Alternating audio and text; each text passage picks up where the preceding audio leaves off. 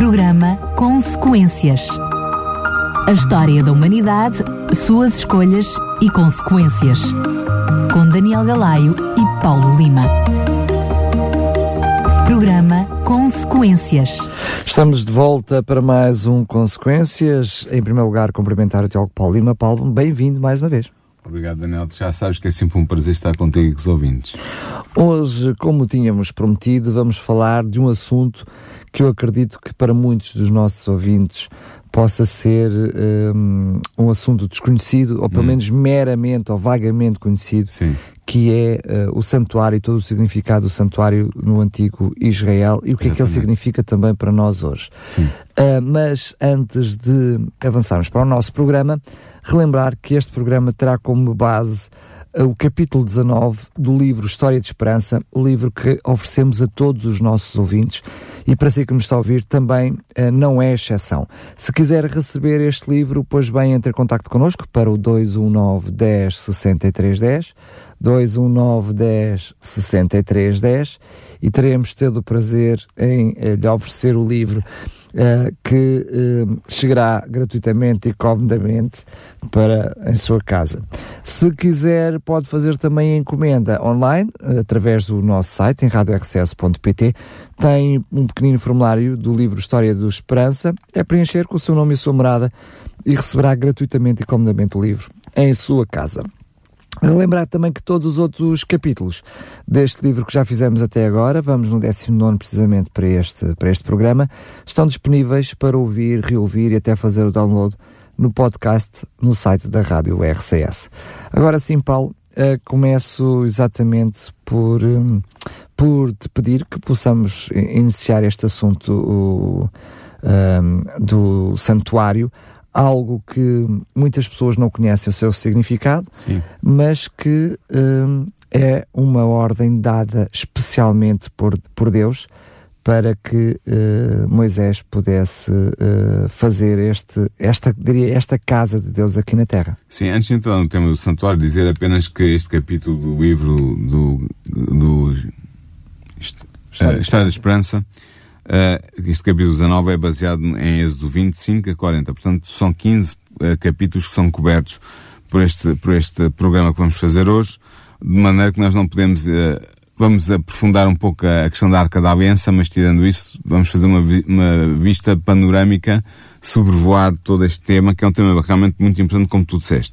Para começar, dizer aos nossos ouvintes, que o tabernáculo, portanto, o santuário que estamos aqui a falar, não é ainda o, o templo de Salomão e muito menos o templo de Zorobabel, é o santuário portátil que o povo de Israel no deserto construiu segundo ordens recebidas de Deus. Este, portanto, este mesmo nome tabernáculo, não é? Quer dizer, tenda, uma origem uma que vem tenda. da tenda, uh, mostra precisamente essa, essa circunstância itinerante desta, Exatamente. santuário. Portanto, este santuário, o tabernáculo, foi feito de acordo com a ordem de Deus, Deus idealizou o plano arquitetural e transmitiu por descrição a Moisés, eh, e, Moisés, e a, a Bíblia diz-nos mesmo que Deus apresentou a Moisés um modelo em miniatura, uma espécie do que nós hoje chamaríamos uma maquete, para que Moisés se inteirasse de como é que deveria ser a estrutura arquitetural do santuário que, que iria ser construído na Terra. E esse modelo que, apresentado por Deus a Moisés era a, a expressão em, em, miniatura do santuário celestial, ou seja, do santuário que existe no céu, e, e onde Deus tem o seu trono, e onde Cristo atualmente opera como ministro mediador entre os homens e Deus.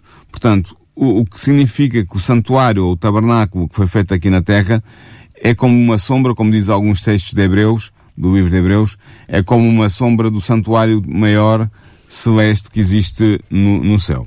Mas, Paulo, para além do pormenor de Deus ter dado, como tu disseste, um esquema, uma maquete Sim. para aquilo que seria uh, a construção do tabernáculo, hum. eu diria, uh, ao contrário de muitos outros exemplos que temos na Bíblia, que Deus também dá o um modelo, dá uh, as indicações, Deus aqui foi, eu diria, extremamente preciso. Sim, desde a escolha, desde a escolha dos artífices, à questão dos materiais a usar, Sim. como fazer cada pequeno pormenor, Deus foi muito específico, exatamente porque Deus pretendia que este templo, este tabernáculo no, na terra, tivesse uh, similitude, ou pelo menos a semelhança daquilo que existe no céu, Sim. e o homem não teria como saber como era, não é? Exatamente, isso é uma das razões. Outra das razões é que todo o tabernáculo, portanto todo o santuário terrestre, tem uma simbólica que está ligada ao plano da salvação, é? toda uma simbólica, toda uma simbologia que está ligada estreitamente ao plano da salvação e era e o santuário era para ser uma uma lição viva desse plano da salvação, não só no seu funcionamento, mas na sua própria existência, no facto de haver dois dois dois um, duas dimensões, dois espaços, portanto o lugar santo e o lugar santíssimo, além de, de haver o espaço do importantíssimo átrio. do átrio, uh, do, do terraço, portanto do pátio e, e portanto para poder expor esse simbolismo que Deus queria transmitir ao povo, não só àquela geração, mas para todas as gerações vindouras e até para nós hoje, uh, era necessário que o santuário fosse construído com indicações muito precisas da parte de Deus sobre como é que cada peça do, do móvel e cada estrutura do próprio santuário deveria ser realizada e construída. Portanto, o que, o que acontece depois é que depois de Deus dar estas instruções a Moisés, ele vai dizer para que Moisés solicite ao povo para que o povo trouxesse ofertas voluntárias para a construção do santuário que Deus queria que fosse construído de modo a habitar no meio do povo. Uh, e realmente, desde o 35, versículos 22, 20 e 22, uh, dão-nos a expressão da generosidade do povo Uh, foram feitas grandes e dispendiosos preparativos para que o santuário fosse construído, uh, mas é interessante ver que Deus aceitou apenas ofertas voluntárias. Ou seja, Deus não podia ter imposto um, um imposto, uma cota, uh, um, um, determinado montante por cabeça, uma contribuição pessoal de cada membro do povo, mas Deus pediu ofertas voluntárias. Portanto, todos os instrumentos e todos os, os aparelhos do templo toda a estrutura do templo, todos os materiais necessários para que esse templo fosse erigido na sua estrutura e nos seus móveis, foram obtidos todos esses materiais e materiais nobres, ouro, prata, cobre, um, bronze, todos esses, esses materiais foram obtidos por oferta voluntária da parte dos membros do povo de Deus. Sendo que claramente Deus deu a Moisés os materiais necessários porque nós sabemos que desde os vestidos. Isso tudo estava na posse do povo e o povo foi levado a oferecer. Mas Deus, tudo, as os, cores, sim, tudo isso tudo foi indicado. Deus disse, Deus disse a Moisés: Eu preciso de materiais deste, disto, disto, disto, disto da cor desta, exatamente. daquela cor. E, o, e, o, e Moisés eh, pediu ao povo para trouxesse e o povo trouxe em, Ou seja, oferta voluntariamente. Cada um decidiu no seu coração: olha, eu vou, eu dar, vou dar isto, eu vou dar o ouro, eu vou dar o ouro. Ou mais até mais, cobre, mais de algumas claro, coisas. Claro. claro. Tudo o que as pessoas puderam dar e quiseram dar foi aceito.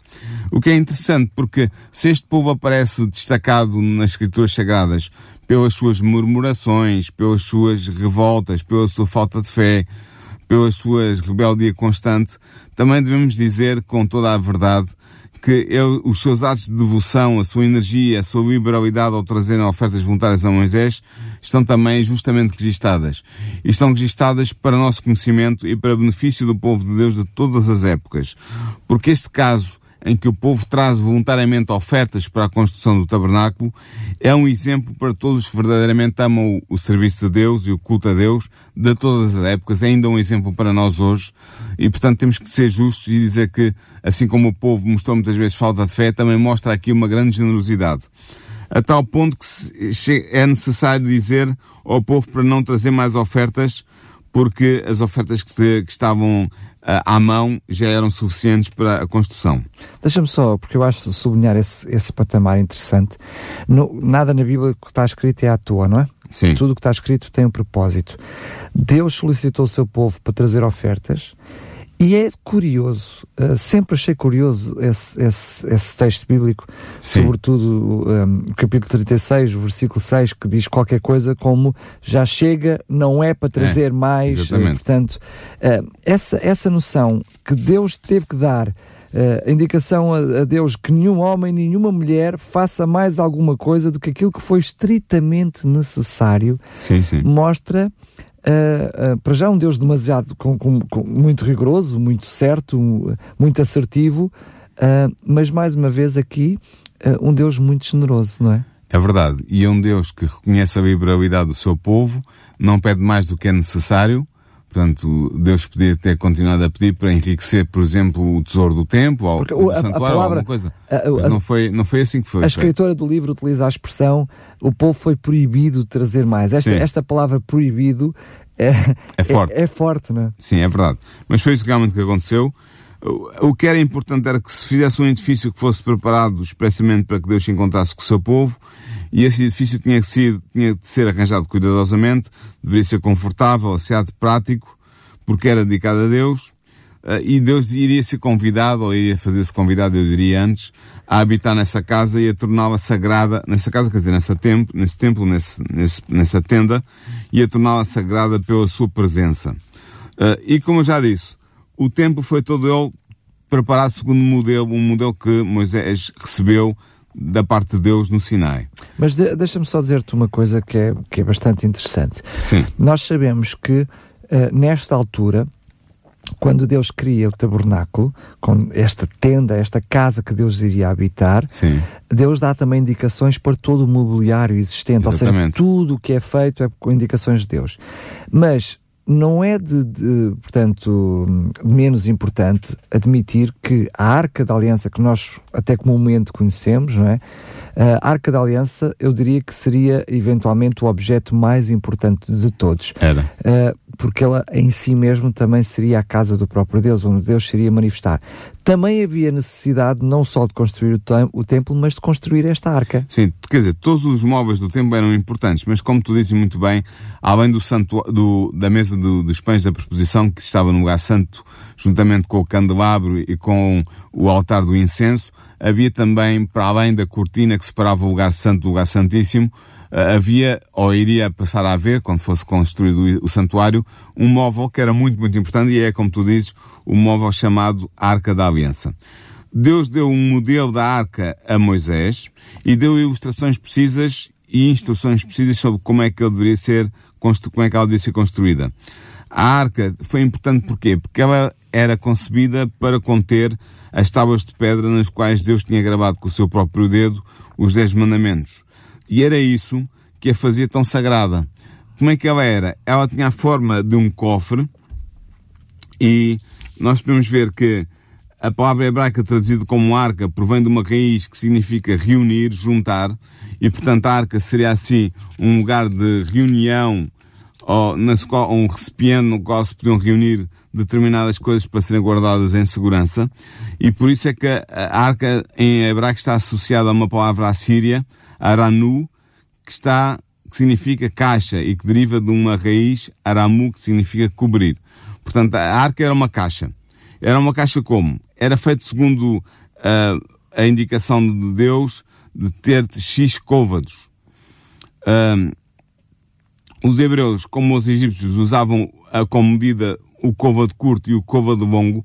O côvado é a distância que vai entre a ponta do dedo ah, anular, não é? Este é o dedo Certo, anular. é. Desde a Os ponta nossos do dedo... ouvintes não estão a ver, mas eu aqui confirmo que Sim, desde a ponta do dedo anular até ao cotovelo. Isso era um côvado. Só que havia dois côvados, ou cúbitos. Algumas traduções dizem cúbito. O- havia o côvado longo e o côvado curto. O côvado egípcio comum, curto, tinha 45 centímetros. E o côvado real, ou côvado longo, tinha 52 centímetros. Muito provavelmente os hebreus conheciam estas medidas porque eles tinham estado a trabalhar no Egito antes de serem libertados da escravidão e usavam estas medidas para a construção eh, em que estavam envolvidos.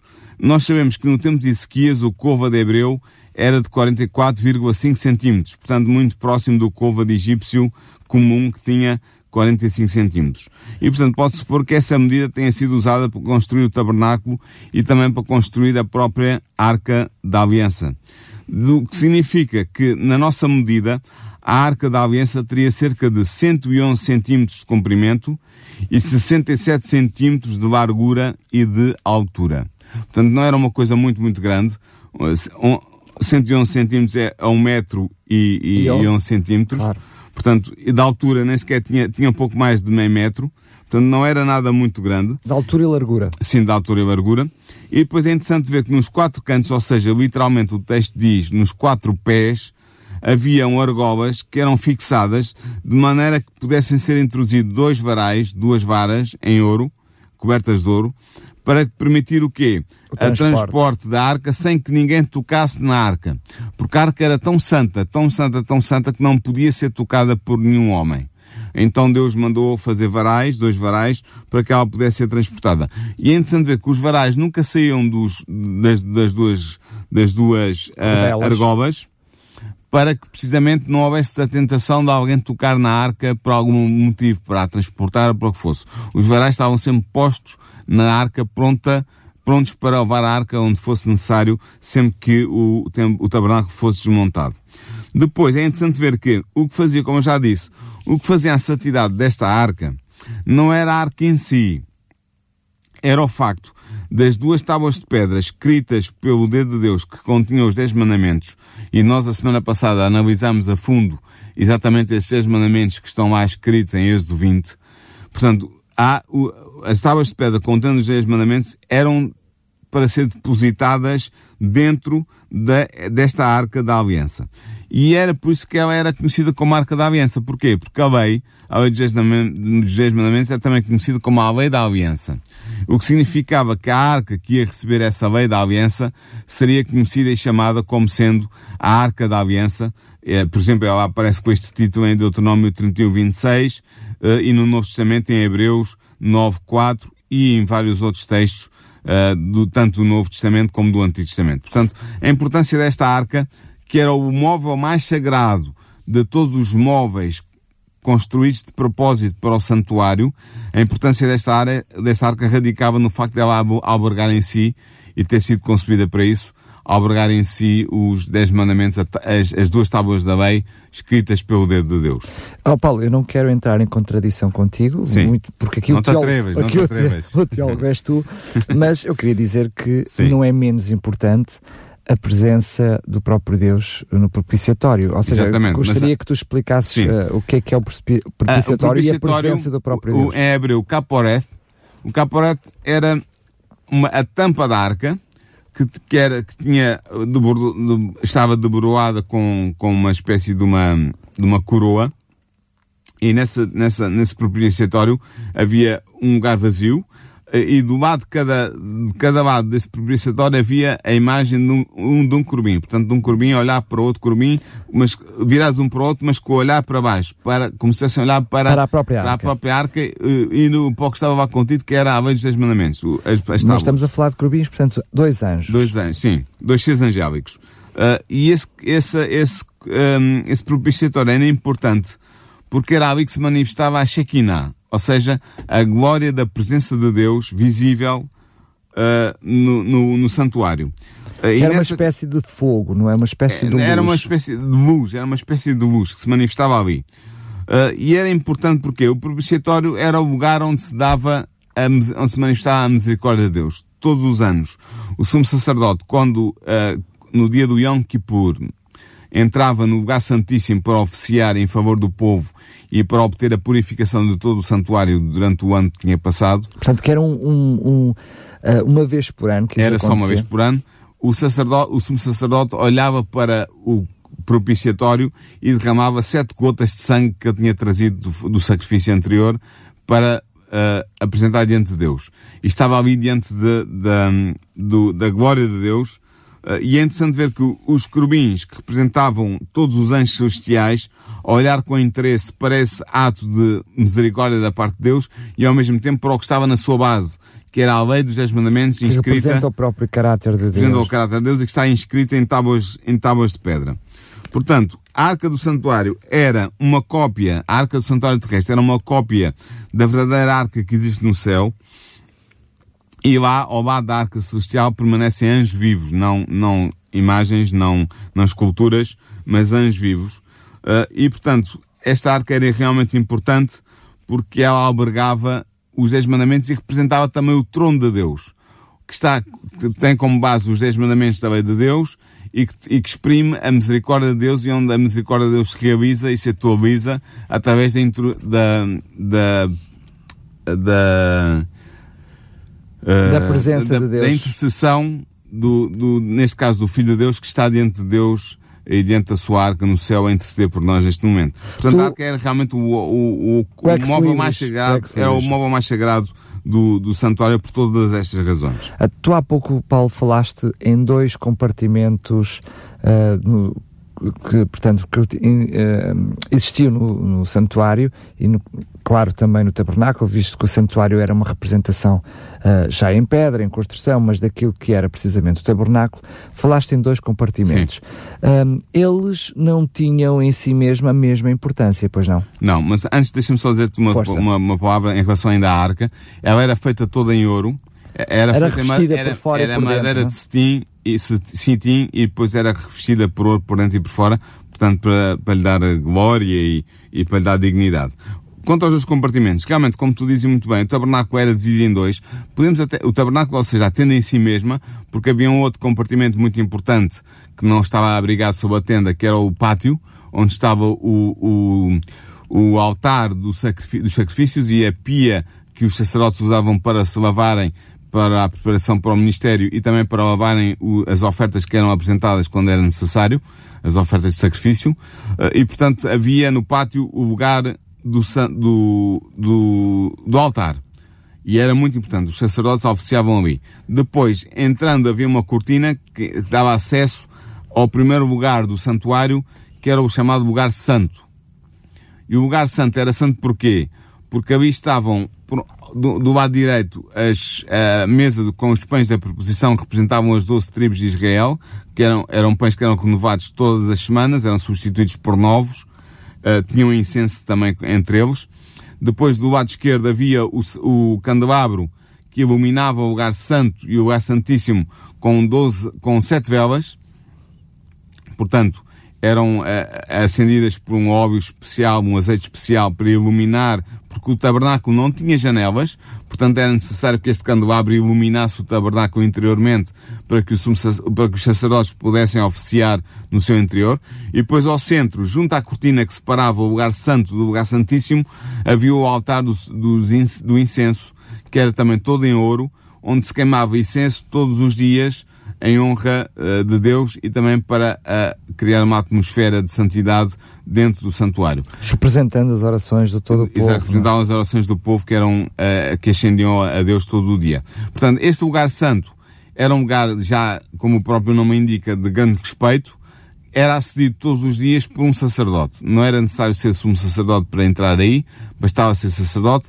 No tempo de Jesus, uh, já com o santuário em pedra, como tu disseste, uh, em Jerusalém, os sacerdotes eram tirados à sorte, portanto, era tirado à sorte entre os vários sacerdotes que estavam disponíveis aquele que iria ter a honra de entrar no santuário para, no lugar santo, oferecer o incenso, ou então para mudar os pães da preposição que estavam, estavam lá, ou então para acender as velas, ou melhor, elas estavam sempre acesas, mas para mudar o óbvio ou acrescentar óbvio para que o, eh, para que o hum, candelabro pudesse funcionar.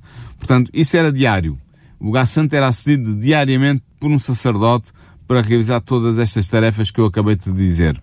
Agora, o outro lugar que estava separado do santo pelo, pelo, pelo véu ou pela cortina especial que tinha sido constru, construída já com um certo aparato, materiais preciosos e também que tinha eh, eh, bordado imagens de corbins para representar, cá está, a, a, a hoste celeste que está em exercício de ajuda ao mediador que é Jesus no santuário celeste. Portanto, é esse, esse, essa, essa cortina que separava o lugar santo do lugar santíssimo era aberta uma vez apenas por ano pelo sumo sacerdote para dar acesso ao lugar santíssimo. E porquê que era o lugar santíssimo? Porque era o lugar santo dos santos. Há algumas versões que dizem assim. Porque aí estava a, ta, a, Arca da Aliança, cá está mais uma vez a Arca da Aliança em toda a sua importância, com a, a, a tábua da, das, das tábuas da lei em pedra dentro dela e com o propiciatório por cima, onde se manifestava a Shekinah, a glória presença da presença de Deus, de Deus visível, uh, marcando a presença de Deus no santuário. Só dizer para que as pessoas que, que nos estão a ouvir possam de alguma forma tentar visualizar aquilo que nós estamos a dizer. Imaginem que o átrio é um espaço ao ar livre, vou-lhe chamar assim para que as pessoas possam entender com uma cerca à sua volta. É um pátio com uma cercado. Uma cercado, enfim, uh, teria só, só, para falarmos do símbolo da cerca, estaríamos aqui certamente Sim. a um programa, mas imaginem então um espaço a céu aberto com uma cerca toda à volta, apenas um com uma entrada. quadrangular. Uh, retangular, retangular, retangular, retangular, com uh, apenas uma entrada que estaria virada para sol ou para o sol, ou seja, quem entraria ficava com as suas costas viradas para o Exatamente. sol, e depois a tenda em si mesmo, um espaço já fechado, coberto, que faria um retângulo que estaria dividido ao meio, exatamente por essa cortina que mencionaste. Não, que faria... não era ao meio, era dois terços o lugar santo Obrigado. e um terço o lugar santíssimo. E o lugar santíssimo faria um cubo perfeito. É um cubo não perfeito, exatamente. Muito bem. Porque a tenda, a tenda em si mesma do tabernáculo era re- retangular, Retangular.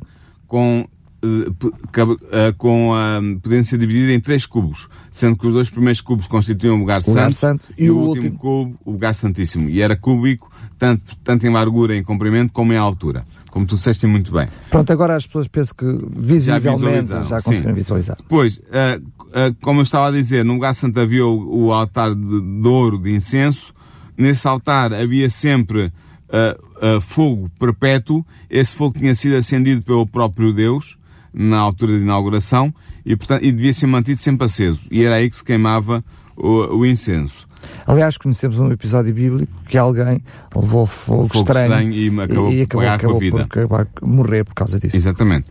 Agora, quando o sacerdote ofereceu o incenso diante do Senhor, ele olhava para o, para o propiciatório que estava por trás da cortina.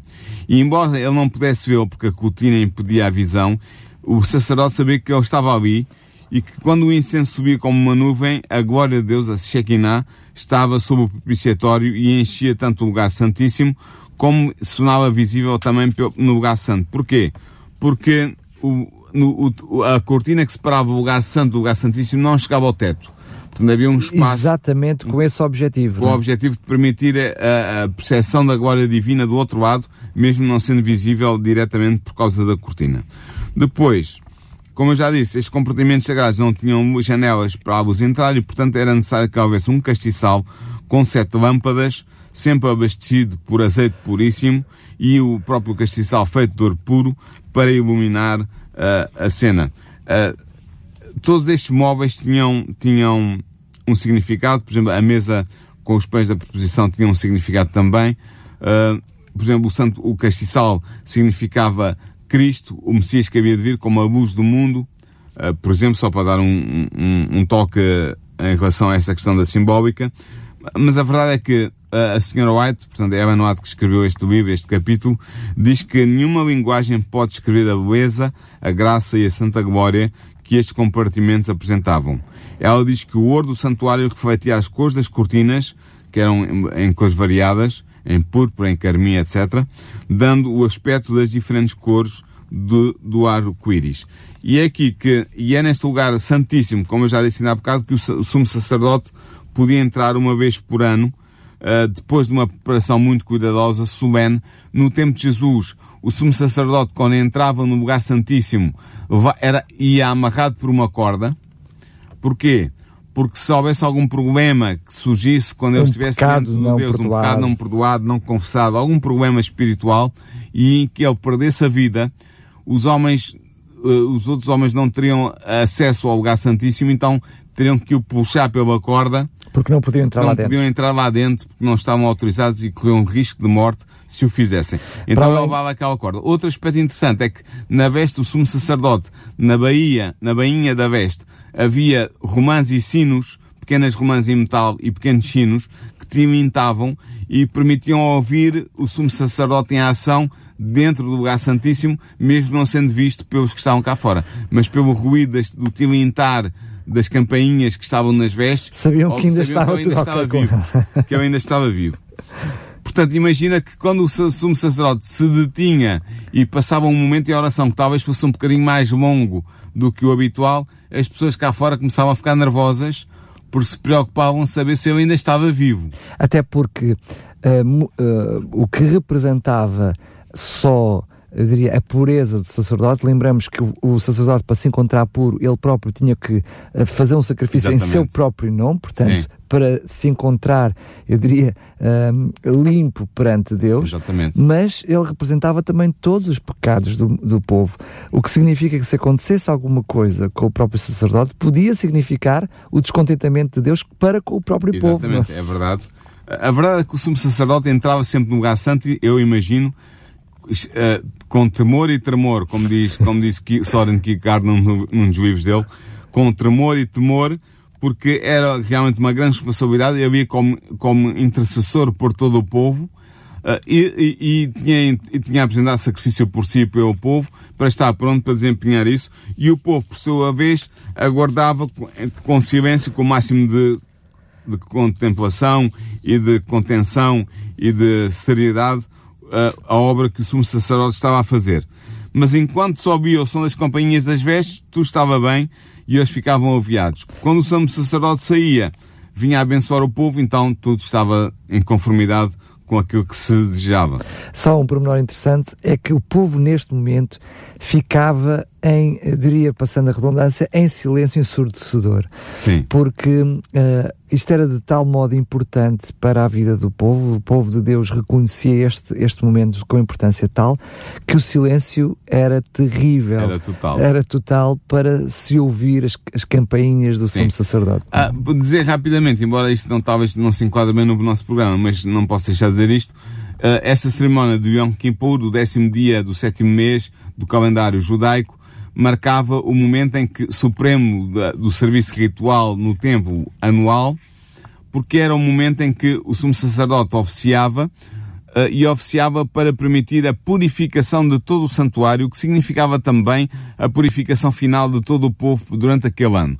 O que aconteceu era o seguinte: ao longo do ano, durante o sacrifício, os sacrifícios que eram apresentados pelo povo de vários diariamente, tipos, diariamente, diariamente, uh, o sangue que do sacrifício transmitia simbolicamente os pecados que, os, que o povo tinha cometido, e esse sangue era como que acumulado, como se fosse uma conta bancária, era acumulado no, no santuário. Através da expressão, era, era, era aspergido e, é, ou era, ou era uh, untado nos, nos chifres do, do, do, do, do altar, tanto do altar dos sacrifícios como do altar do incenso, ou era aspergido diante da tenda uh, na tenda, dentro da tenda, diante do, da, da, cortina que separava o lugar santo do lugar santíssimo, e portanto, de alguma maneira, o santuário absorvia simbolicamente, através do sangue que era derramado, absorvia simbolicamente os pecados do povo cometidos durante todo o ano.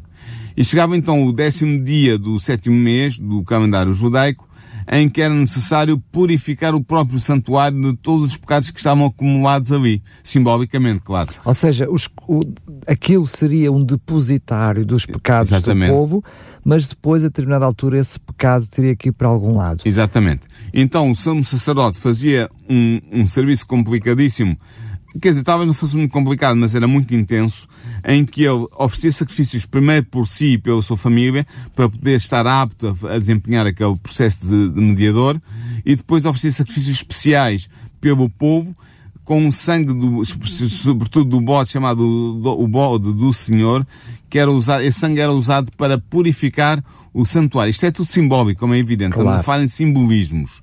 E esse simbolismo era a tal ponto que depois o sumo sacerdote de fazer essa purificação vinha para fora uh, e num outro bode que era chamado o bode para Azazel, Azazel era o nome do demónio, que era o adversário de Deus, então o sumo sacerdote impunha as suas mãos na cabeça desse bode que estava vivo e confessava como que todos os pecados tinham sido acumulados naquele ano no santuário pelo povo. E então todos os tudo o que acontecia era que simbolicamente todos os pecados cometidos naquele ano, a responsabilidade de todos esses pecados era transferida para aquele bode para Azazel e esse bode era levado para o deserto para morrer no deserto.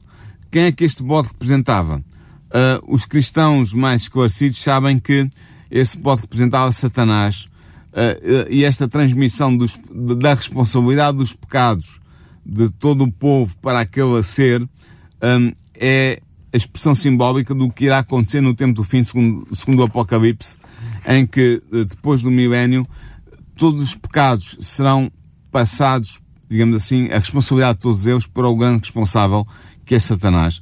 Não para ele uh, expiar esses pecados, não, a expiação já foi feita por Cristo, a morte de Cristo é que é a morte expiatória desses pecados, mas para dizer que toda a responsabilidade que os peca dos pecados que o povo de Deus cometeu residem uh, naquele ser que se revoltou contra Deus há muito, muito tempo atrás e que voou o povo de Deus à revolta e que voou a humanidade à revolta e que voou os anjos, alguns anjos de Deus à revolta e ele terá que pagar o preço dessa responsabilidade por todos os pecados realizados pelo povo de Deus por sua instigação. Então, isso, o que acontecia ali no Yom Kippur, uh, em miniatura, uh, simbolicamente é o que vai acontecer, diz-nos Apocalipse, os últimos capítulos, uh, no tempo do fim, já depois do, do fim do milénio, dos mil anos, em que Satanás será castigado e os seus anjos com ele, como responsável por todos os pecados cometidos neste planeta pelo povo de Deus. Ou seja, da mesma forma que o bode emissário, o bode de Azazel, quando morria, eh, terminava uh, com a morte desse animal os pecados daquele ano Exatamente. do povo, Exato. com uh, a destruição de Satanás termina o pecado no mundo. Não é? Exatamente, é isso mesmo. Só para dizer ainda que o tabernáculo tinha sido construído para ser facilmente montável e desmontável, portanto era algo que era, era uma tenda e podia ser transportável com toda a facilidade com toda a fazenda, quer dizer, era relativo. Mas uh, o, o tabernáculo tinha ao seu serviço alguns carros puxados por bois que os levitas, que certas famílias de levitas tinham ao seu cuidado para poderem transportar os materiais que compunham a construção, a estrutura do santuário e também os seus móveis, os só, móveis que eu referi há bocado. Só, só, enfim, explicar o que é que é isso dos levitas. Sabemos que Deus, quando uh, libertou o seu povo, eles estavam divididos por tribos, tribos, e uma delas, que era a tribo de Levi, Sim. ficou precisamente responsável por todo, tudo que tinha a ver com o transporte, montagem, Sim. desmontagem, tudo que tinha a ver com a parte do santuário, Sim. e por isso é que nós lhe chamamos levitas. É? Exatamente, é? era a tribo, os levitas eram, como, eram membros da tribo de Levi, como disseste muito bem, e foi a tribo que Deus escolheu como tribo sacerdotal para ser a origem da família sacerdotal, a família de Arão e de Moisés eram, eram da tribo de Levi. Arão, Arão foi, o primeiro foi o primeiro foram os primeiros sacerdotes, Arão o primeiro sumo sacerdote e os seus filhos os primeiros sacerdotes, e portanto a família, as famílias sacerdotais que a partir daí foram surgindo eram da tribo de Levi. E, e, todas as outras famílias de Levi, que não eram famílias sacerdotais, eram famílias que ajudavam na, no trabalho da, da gestão, digamos assim, do santuário, da sua montagem e desmontagem no tempo de Moisés e tinham, tinham ao seu poder, no seu poder eh, meios físicos para ajudarem nessa, nomeadamente na deslocação do santuário. Uh, e, e, entre esses meios estavam, o que eu dizia ainda há bocado, alguns carros de bois que ajudavam a transportar o, os elementos mais pesados do santuário. Para terminar este programa, dizer ainda que uh, havia um aspecto muito interessante é que o povo de Deus era guiado nas suas viagens pelo próprio Deus. Uh, portanto, as viagens no deserto que o povo executou eram realizadas sob a orientação do próprio Deus. Para bem de Deus e para a glória de Deus, uh, as tendas eram armadas, para bem do povo, perdão, e para a glória de Deus, as tendas eram armadas no deserto, num certo lugar, quando a nuvem que, em que Deus uh, acompanhava o povo se detinha. Portanto, quando a nuvem se detinha era sinal para marcar ali a, a ereção, a construção do santuário. Uh, e, e depois a construção do acampamento ao redor do santuário, é dizer que tanto nas suas jornadas, nas suas viagens, como na sua construção do acampamento, uh, havia uma ordem perfeita das 12 tribos de, de Israel. Cada tribo tinha o seu estandarte, era dirigido pelos seus anciãos e pelos seus líderes, pelos seus príncipes, e eram, e eram uh, ordenadas na sua caminhada, portanto, nas suas caminhadas, nas suas viagens, as tribos iam ordenadas, tinham uma certa disposição de organização, em que iam seis primeiros, as seis primeiras tribos, ao meio iam os levitas com o santuário, com os materiais do santuário, e depois as últimas seis tribos atrás. Uh, e marchavam em ordem precisa, cada tribo sob o seu próprio estandarte. Quando eles paravam, quando a nuvem que levava o, o Filho de Deus, o, o Verbo de Deus, uh, se detinha num determinado lugar, então todo o acampamento era ordenado a partir dali, uh, uh, a tenda, o tabernáculo santo do santuário era erigido onde a, onde a nuvem tinha se detido e depois a partir dali era encontrado uma organização para que todas as tribos se organizassem à volta, à volta da mesmo. construção do, do tabernáculo com as suas tendas organizadas por famílias e por clãs. Deixa-me só dizer que antes da construção do tabernáculo, o povo já era conduzido por estas, chamemos de duas colunas, a nuvem. Era a nuvem, a, a, a, a, nuvem de dia, coluna de fogo de noite. Coluna de fogo de, noite. E quando uh, terminou a construção, Deus colocou precisamente essa nuvem uh, e essa coluna por cima do tabernáculo Exatamente. e a partir dali seria exatamente o sítio onde este tabernáculo seria Isso construído, mesmo. no centro, na base, quer da nuvem, quer da Dizer ainda uma coisa, quando o povo viajava, a arca do concerto, portanto a arca da aliança, era, ia adiante do povo. Portanto, ia abrir o caminho. Era levada por levitas, uh, ia adiante do caminho, marcando o, o, início da coluna do povo de Deus em viagem. E é, é muito interessante. Só dizer, até nas Sim. conquistas, não é? Conquistas Nós conhecemos também. episódios Jericó, como, como Jericó, por exemplo, em que é a própria arca que acaba por abrir uh, o Jordão. Exatamente. Ou seja, este simbolismo uh, mostrava a que era Deus que conduzia todas as coisas. Exatamente, não? a arca representava a presença, a de, presença Deus. de Deus e, portanto, era Deus que estava à frente do seu povo, conduzindo o povo. E eu queria, para terminar, ler Números 10, versículos 34 a 36, que diz claramente, o, mostra claramente o papel da, da nuvem do Senhor sobre o povo e a maneira interessante como Moisés se referia uh, à nuvem sempre que ela se detinha ou sempre que ela partia em direção a uma nova viagem. O texto em Números 10, 34 a 36 diz assim: A nuvem do Senhor ia sobre eles de dia quando partiam do arraial. Era pois que partindo a arca, Moisés dizia: Levanta-te, Senhor, e dissipados sejam os teus inimigos e fujam diante de ti os aborrecedores. E pousando a nuvem, dizia, volta ao Senhor para os muitos milhares de Israel. Portanto, é muito interessante esta, esta maneira de Moisés falar acerca da nuvem quando ela se detinha ou quando ela começava em viagem. Uh, uh, e, portanto, isto resumidamente é o que uh, o livro História da Esperança tem para nos dizer de interessante sobre este santuário que era o centro da vida espiritual e eu diria mesmo da vida cultural e religiosa uh, e até política de Israel uh, a partir do momento em que começou a peregrinação no deserto até à chegada de, da entrada em Canaã, em que o templo vai continuar a ser durante muito tempo apenas a, a, a este santuário. Até à construção por, por Salomão de um templo físico na cidade de Jerusalém. Físico no sentido de construção, de pedra e cal, é? de pedra e cal, até essa, até essa construção foi o santuário da, da tenda da aliança, colocado aqui e ali, ao sabor da, das instruções que Deus ia dando aos, aos, aos sacerdotes, foi essa tenda que serviu de base para o culto de Israel. E as pessoas dirigiam-se ao local onde essa tenda estava armada, já na Terra Santa, na Terra eh, Prometida, para prestarem o seu culto no santuário de Deus e para estarem em contato com Deus. Muito bem, chegamos ao fim de mais um programa. Apenas relembrar que se quiser receber gratuitamente o livro que temos para lhe oferecer, da qual está a servir de base uh, este programa, claro que o que está a servir de base este programa é o relato bíblico e claro. toda, tudo aquilo que nós conhecemos, mas temos um livro para lhe oferecer de, da escritora Ellen White que Uh, escreve precisamente o livro sob o título História da Esperança, que fala sobre toda a história deste povo e que uh, temos gratuitamente para lhe oferecer. Entre em contato connosco para o 219 10 63 10, 219 10 63 10.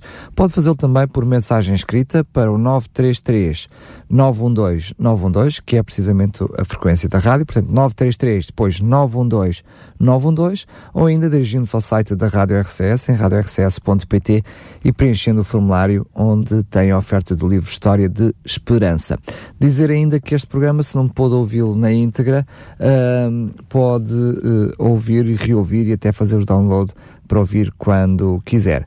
Paulo, vamos Duas só... coisas ainda. Força. Primeiro, dizer que este livro é importante, este livro que nós estamos a oferecer é importante, porque ele dá uma, uma panorâmica geral sobre temas muito importantes da Bíblia, como é este, neste caso, o, o, do capítulo 19, sobre o santuário, e depois também porque a escritora Ellen White apresenta alguns pormenores muito interessantes que iluminam o texto bíblico e que nos permitem dizer, ahá, então é isto que significa esta passagem ou aquela passagem. Portanto, é um, é um livro que que é muito esclarecedor, muito didático e que é muito interessante para um crente que procura aprofundar mais o conhecimento da palavra de Deus e, sobretudo, conhecer, como tu disseste no início, este processo que é o processo do plano da salvação, que está em curso desde a queda de Lucifer no céu, há muitos milhares de anos atrás, até à, à terceira vinda de Jesus depois do milénio, em que será julgado o Satanás e os seus anjos e todos os ímpios, e que a terra será renovada para habitar aí pela eternidade do povo de Deus, salvo por todas as épocas. Portanto, é um livro muito interessante que dá toda esta panorâmica, permite dar uma abrangência global dos temas fundamentais das Sagradas Escrituras e que nos trazem novidades e até uh, intuições muito interessantes e pormenores muito, muito valiosos para, a nossa, para o nosso crescimento espiritual e para o nosso crescimento no entendimento da palavra de Deus. Por isso eu apelava aos nossos ouvintes, se ainda não fizeram o seu pedido, para aproveitarem e pedirem o, o livro ainda hoje. Muito bem, depois desse reforço, Paulo, eu, eu diria, uh, corrijo-me sempre que eu estiver errado, mas já Sim. sabes o que é que a casa gasta. Sim. Mas eu diria que aquilo que é uh, o assunto do próximo programa, que hum. vamos falar precisamente sobre uh, a indicação de Deus para que uh, Moisés possa enviar espias à terra de Canaã, uh, é muito mais do que apenas um episódio entre muitos do povo de Deus, porque vai marcar aquilo que seria o futuro deste povo uh, daí para a frente, não é? O futuro do povo, ou seja, daquela geração que saiu do Egito já adulta, vai ser marcado pelo resultado da, deste relatório dos espias e pela maneira como os espias, 10 deles, 10 entre 12, se vão comportar e como o povo vai reagir a esse relatório. Não quero entrar em mais nós para não antecipar muito o que vamos dizer para a semana, mas é muito interessante porque é um momento marcante, como tu dizes, da história do povo de Deus, desta geração que saiu do Egito uh, e que tinha a esperança de entrar na Terra Santa, na Terra Prometida. Muito bem, vamos então já ficar com a curiosidade necessária para uh, assistirmos ao programa que um, vamos trazer na próxima semana e eu diria que vamos trazer antes, depois de entrarmos de, uh, num período de férias, porque depois durante uh, o mês de agosto este programa vai, vai parar, mas voltaremos depois com a continuação do programa, mas fica aqui então um assunto de bastante pertinência para, para a próxima semana. Obrigado, Paulo, mais uma vez. Fiquei contra o marcado para o próximo programa. Quanto a si, fique na companhia da Rádio RCS. Consequências a história da humanidade, suas escolhas e consequências. Com Daniel Galaio e Paulo Lima.